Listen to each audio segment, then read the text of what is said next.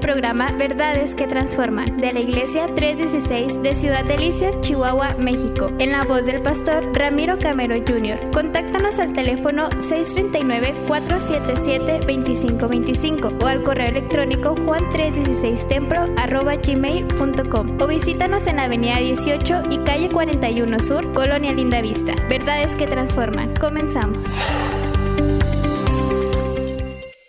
Quiero entrar directo al, mensaje eh, de la palabra. Quiero invitarles que vayan conmigo al libro del profeta Isaías. Si usted trae su Biblia, vamos a Isaías, el libro del profeta Isaías al capítulo 6, versículos 5 al 8. Se va a estar poniendo acá en la pantalla también Isaías 6, 5 al 8. Si usted no trae su Biblia, acá está en la pantalla.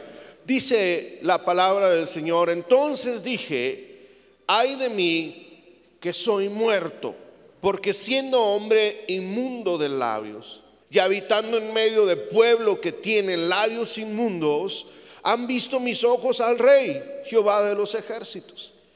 Y dice el profeta Isaías en el verso 6, y voló hacia mí uno de los serafines, teniendo en su mano un carbón encendido tomado del altar con unas tenazas. Y tocando con él sobre mi boca, dijo, he aquí que esto tocó tus labios y es quitada tu culpa y limpio tu pecado. Y dice el verso 8, después oí la voz del Señor que decía, ¿a quién enviaré?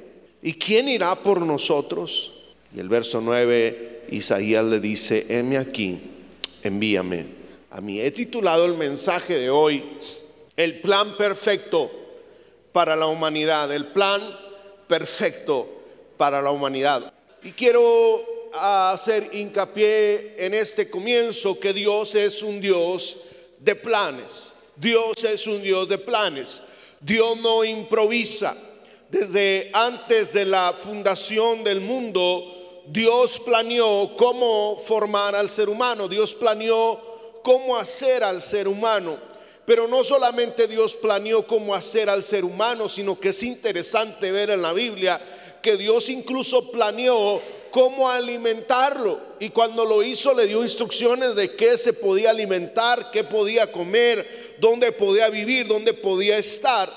Pero todavía voy más allá, que no solamente planeó formarlo y cómo alimentarlo, sino que planeó cómo rescatarlo porque el hombre eh, se desvió, se perdió desde el inicio.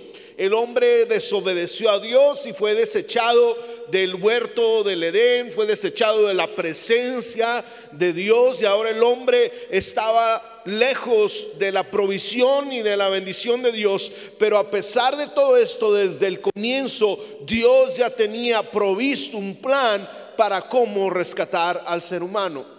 Y aunque el ser humano es creación de Dios eh, y se ha desviado, Dios tiene un plan perfecto para el hombre.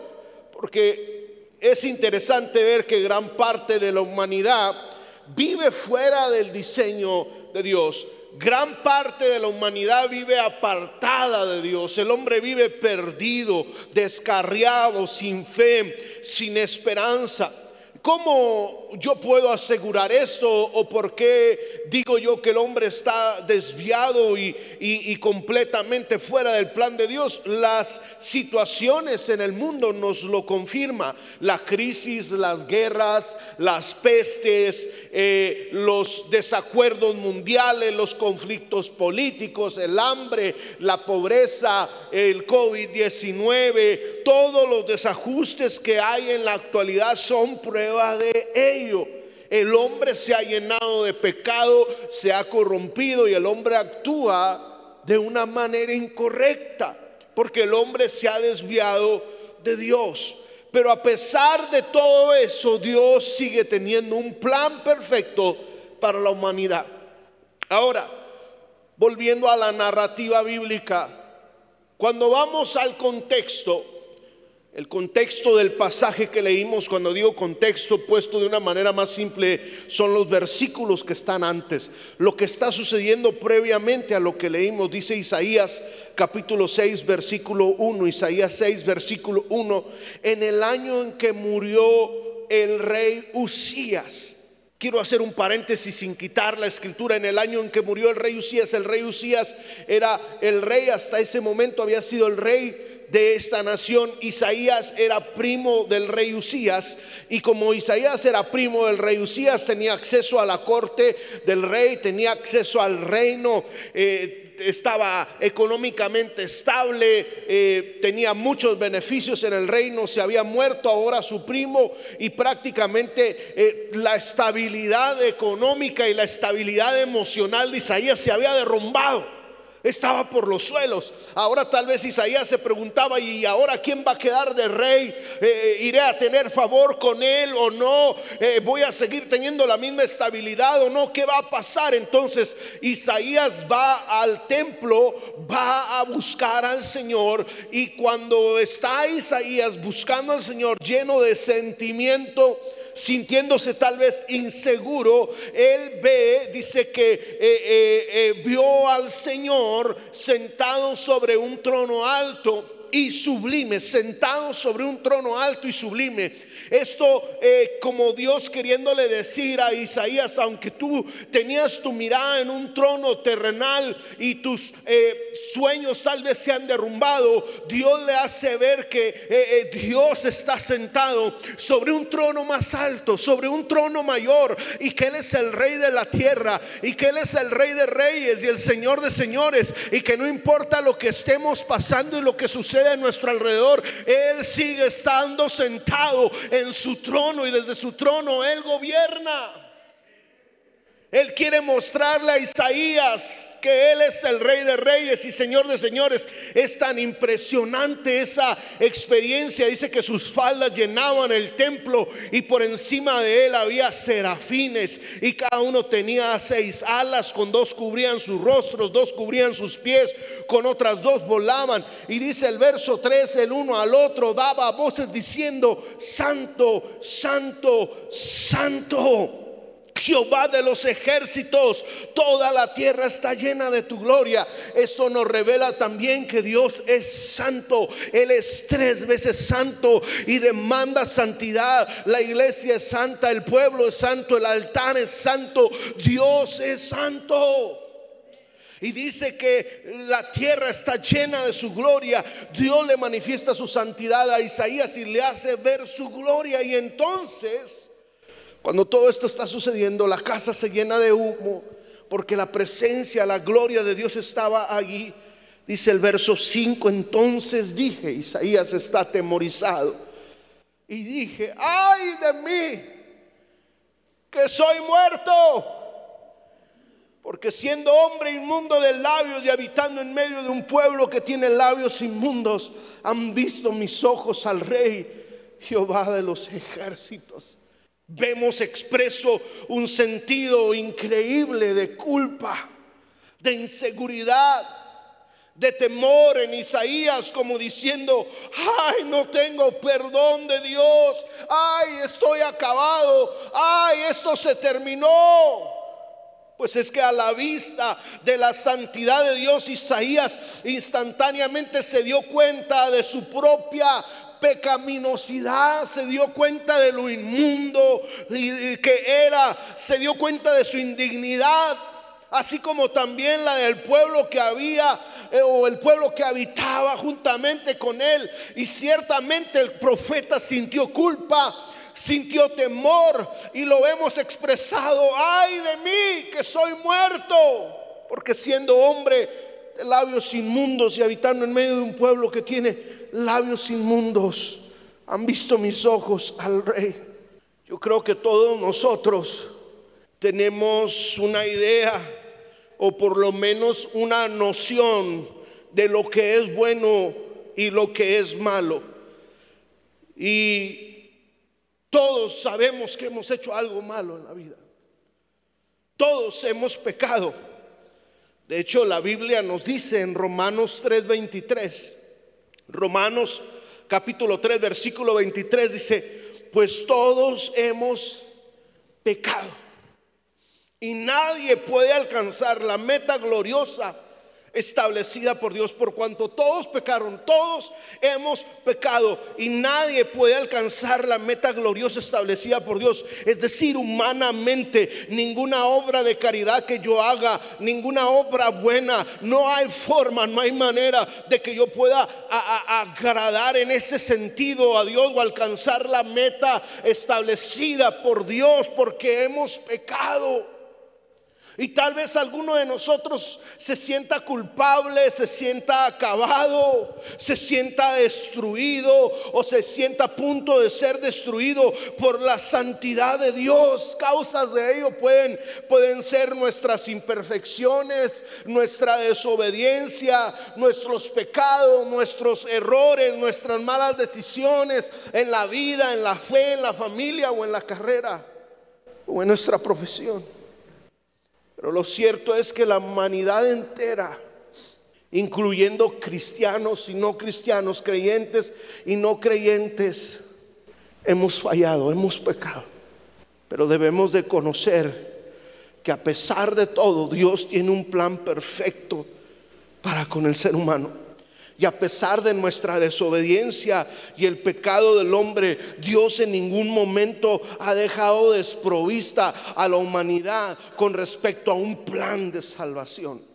Y yo quiero que brevemente hoy consideremos eh, tres aspectos del plan perfecto de Dios. Quiero entrar en tema, tres aspectos del plan perfecto de Dios para con la humanidad, basándonos en la narrativa bíblica. Primero, que independientemente de lo que hayamos hecho y quienes seamos y cuántas veces nos hayamos equivocado, Dios te ofrece perdón.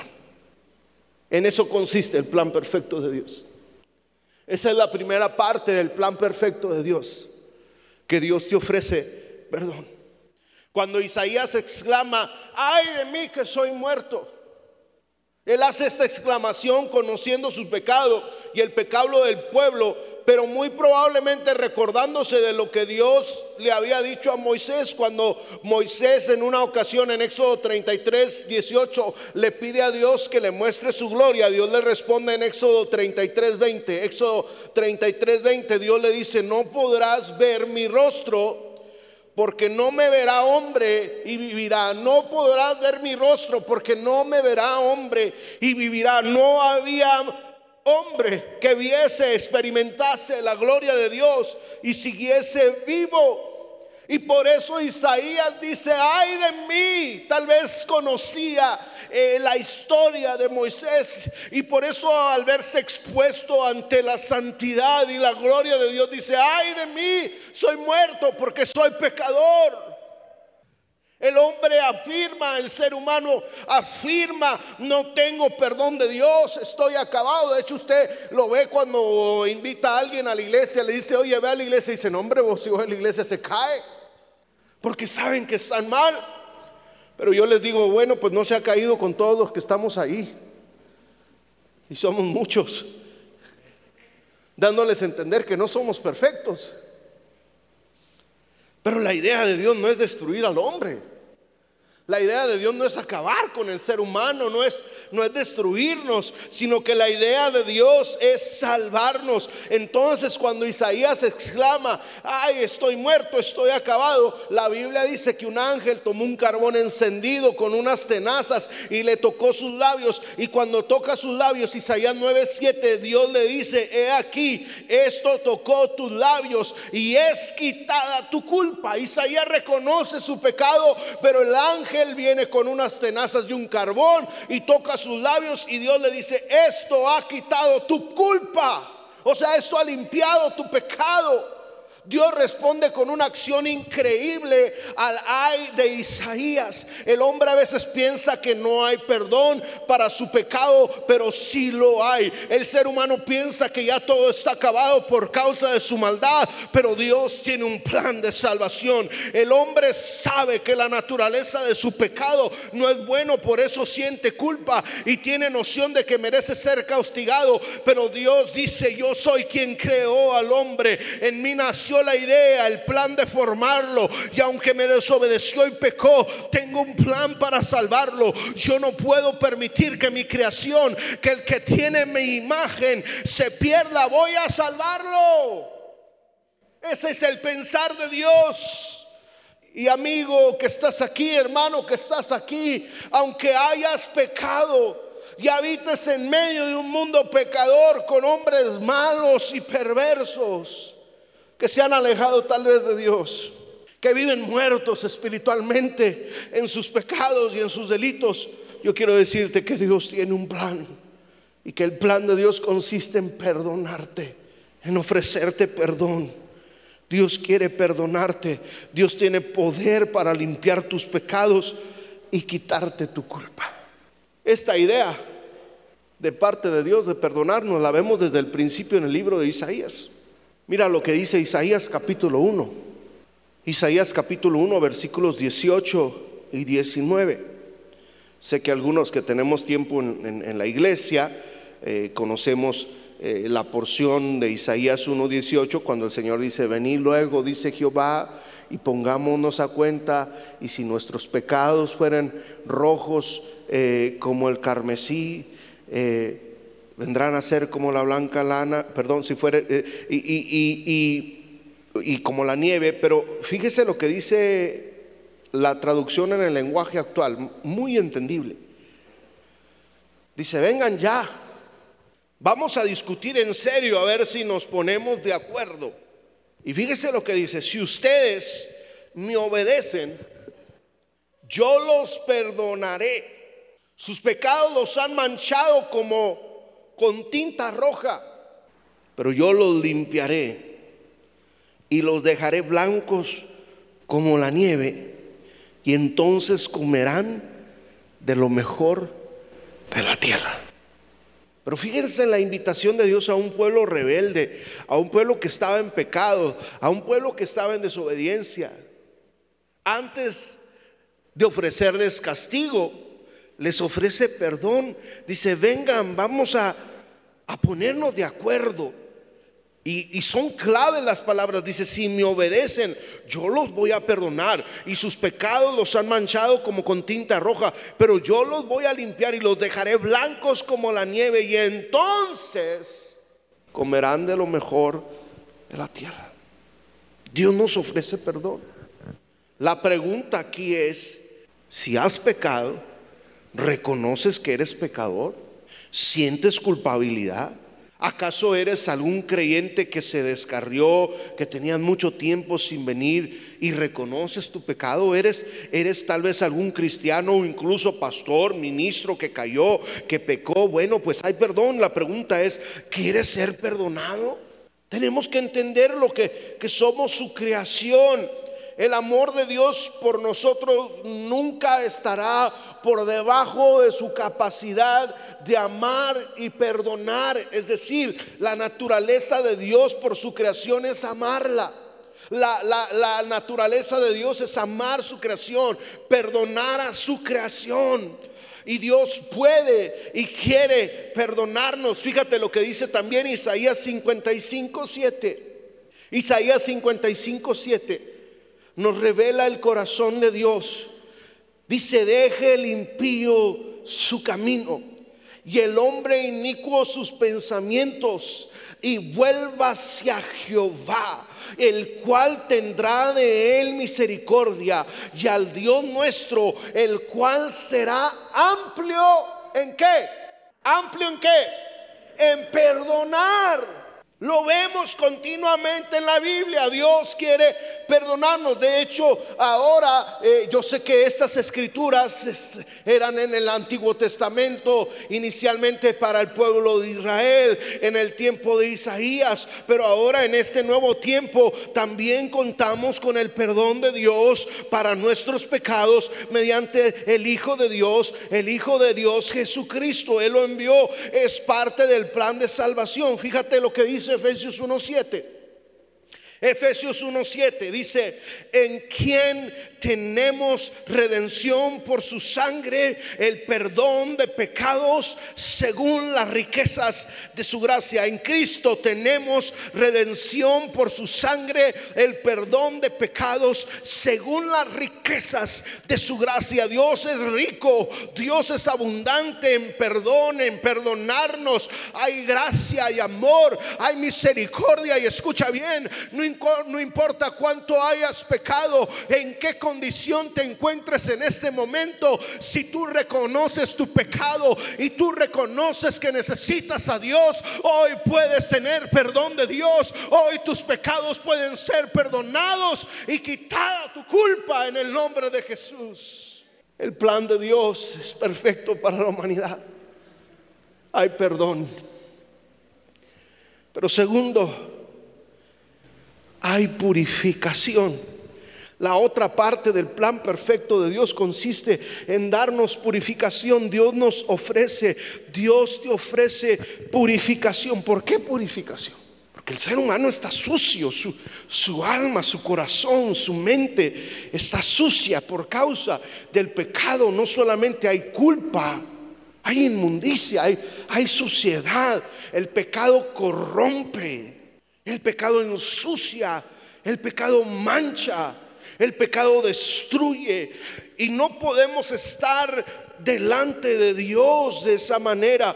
Y por eso cuando el ángel voló hacia mí, dice eh, Isaías, voló hacia mí uno de los serafines, teniendo en su mano un carbón encendido tomado del altar con unas tenazas y tocando con él sobre mi boca, dijo, he aquí esto tocó tus labios, es quitada tu culpa. Y fíjese, dice la otra parte, y limpio tu pecado.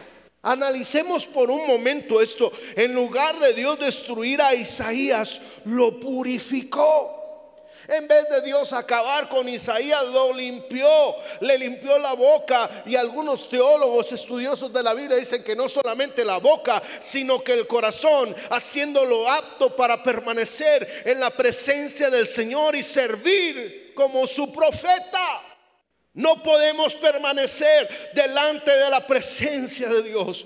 No podemos estar delante de la santidad de Dios. No podemos sobrevivir delante de la gloria de Dios si no hemos sido purificados. Dios es santo y demanda santidad de nosotros. Y hay una manera de ser santificados y es mediante la sangre de Jesucristo, el Hijo de Dios. Y Dios no solamente te ofrece perdón, sino que te ofrece purificación.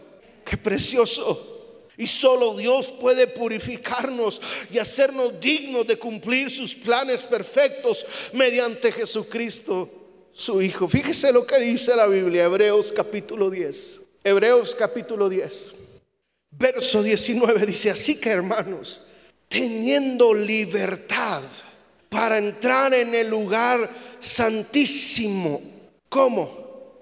Por la sangre de Jesucristo por el camino nuevo y vivo que Él nos abrió a través del velo, esto es de su carne, y teniendo un gran sacerdote sobre la casa de Dios. Fíjese lo que dice el verso 22, acerquémonos con corazón sincero, en plena certidumbre de fe, y dice esta parte, purificados los corazones de mala conciencia y lavados los cuerpos con agua pura, símbolo de la sangre de Jesucristo. Ahora esta es una metáfora o es eh, eh, algo figurativo haciendo referencia al tiempo antiguo, al lugar santísimo, al sacerdote, a los sacrificios del tiempo antiguo, pero ya no hay más sacrificios, hubo un sacrificio. Cristo Jesús dio su vida por nosotros, derramó su sangre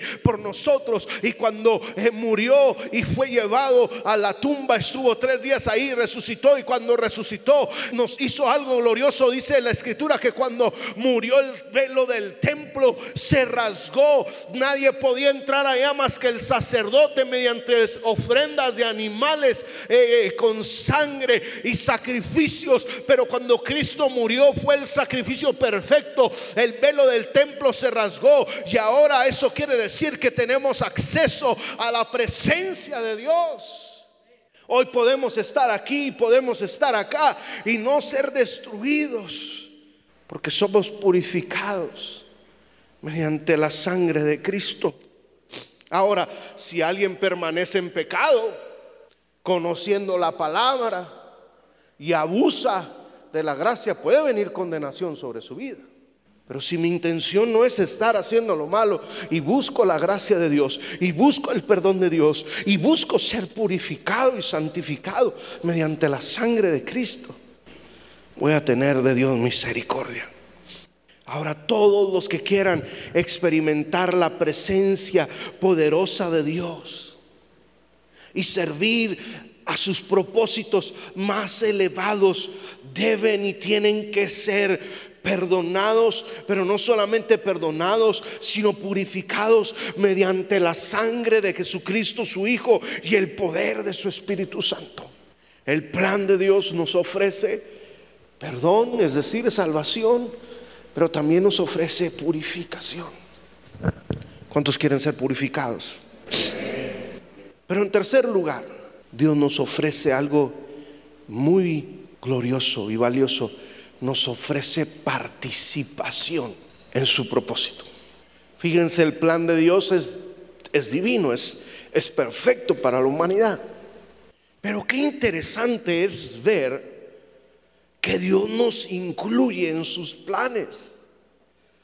Qué interesante ver que Dios no nos deja fuera o nos ofrece perdón, nos ofrece purificación, pero también nos ofrece participar. Analicemos por un momento lo que aquí el profeta Isaías escucha. Hay, hay un clamor, hay una voz de parte de Dios diciendo, ¿a quién enviaré? ¿Y quién irá por vosotros? ¿A quién enviaré? ¿Y quién irá por vosotros?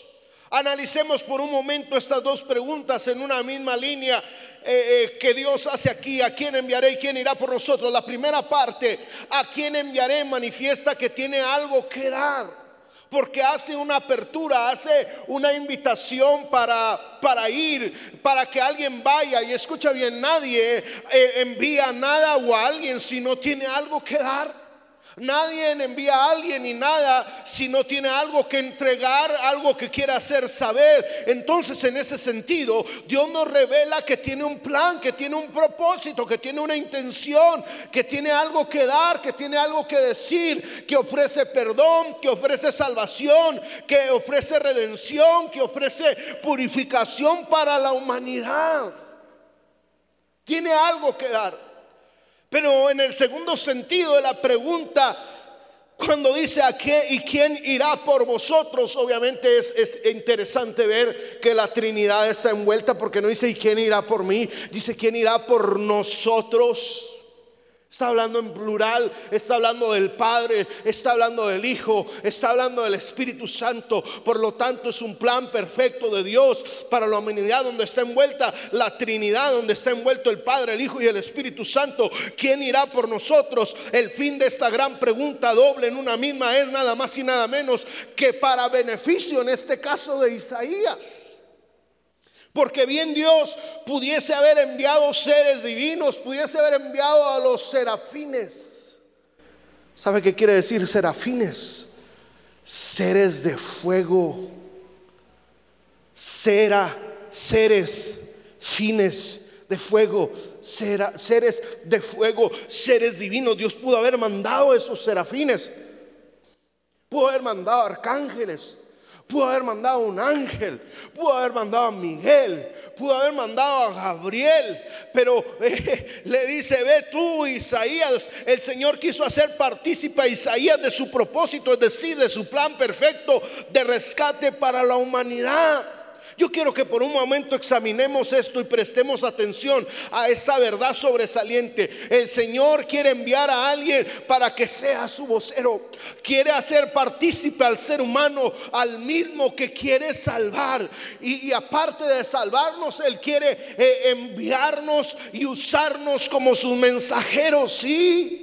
Dios desea usar y embriar criaturas limitadas, criaturas con debilidades, con flaquezas, para usarlas para su gloria. En esta narrativa vemos a un Isaías ante Dios que acaba de confesar su pecaminosidad y aún así el Señor quiso usarlo y enviarlo. Escucha bien lo que te voy a decir. Dios quiere usarte y enviarte a ti también para llevar el mensaje de salvación a otros. Dios quiere usarnos, iglesia.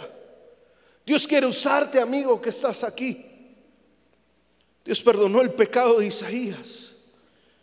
Purificó sus labios y su corazón para que predicara su palabra pero también le dio la oportunidad de participar en la propagación del mensaje de salvación, es decir, lo hizo portador, lo hizo profeta, lo hizo copartícipe del plan perfecto de Dios para la humanidad. Y escucha bien, de la misma manera, Jesucristo quiere perdonarte, Jesucristo quiere purificarte y enviarte a que compartas con tus familiares y tus amigos en el trabajo el plan perfecto de Dios para la humanidad. Escucha bien, Jesucristo mismo envió a sus discípulos quienes habían sido pecadores y tenían muchísimos defectos, los envió, dice Lucas 9 versículos 1 y 2, Lucas 9, versículos 1 y 2.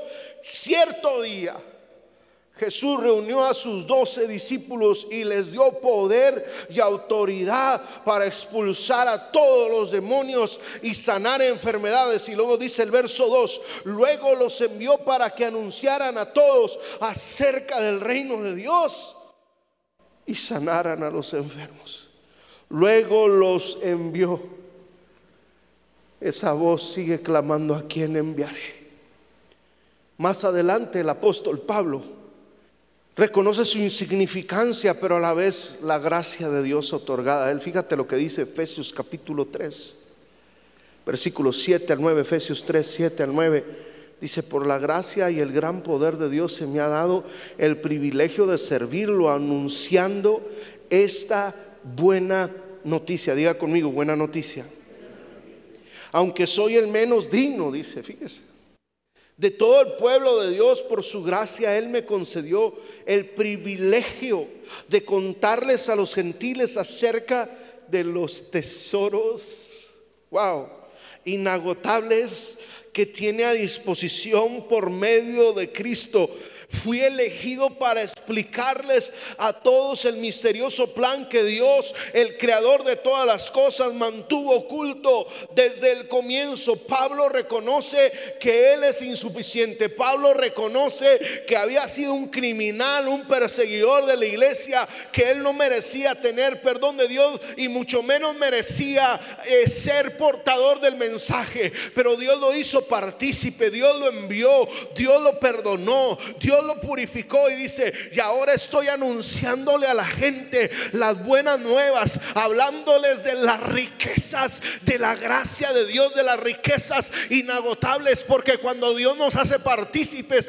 y copartícipes de su gracia, de su perdón, de llevar el mensaje, también nos hace copartícipes, escucha bien, de las riquezas espirituales, de las riquezas de la gloria, de la gracia de Dios. Y no solamente hay riquezas espirituales, sino hay que hay que todo tipo de bendiciones para nosotros. Dios también nos hace partícipes de sus bendiciones. De hecho, la Biblia dice que somos coherederos con Cristo Jesús. En ese sentido, no solamente hablando de, que nos hace partícipes de, de, llevar el mensaje, sino hablando en el sentido que nos hace partícipes de sus bendiciones. Fíjese lo que dice Gálatas capítulo 3. Y ya estoy próximo a terminar Gálatas capítulo 3, versículos 8 y 9. Dice la Biblia en Gálatas capítulo 3, versículos 8 y 9.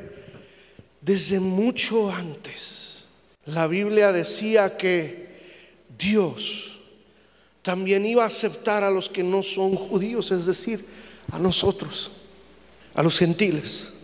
Siempre y cuando, escuche bien, hay una cláusula ahí. Siempre y cuando pusieran su confianza en Jesucristo. Por eso Dios le dio a Abraham esta buena noticia. Gracias a ti, bendeciré a todas las naciones. Así que Dios bendecirá por medio de Abraham, escuche bien, a todos los que confían en Él como Abraham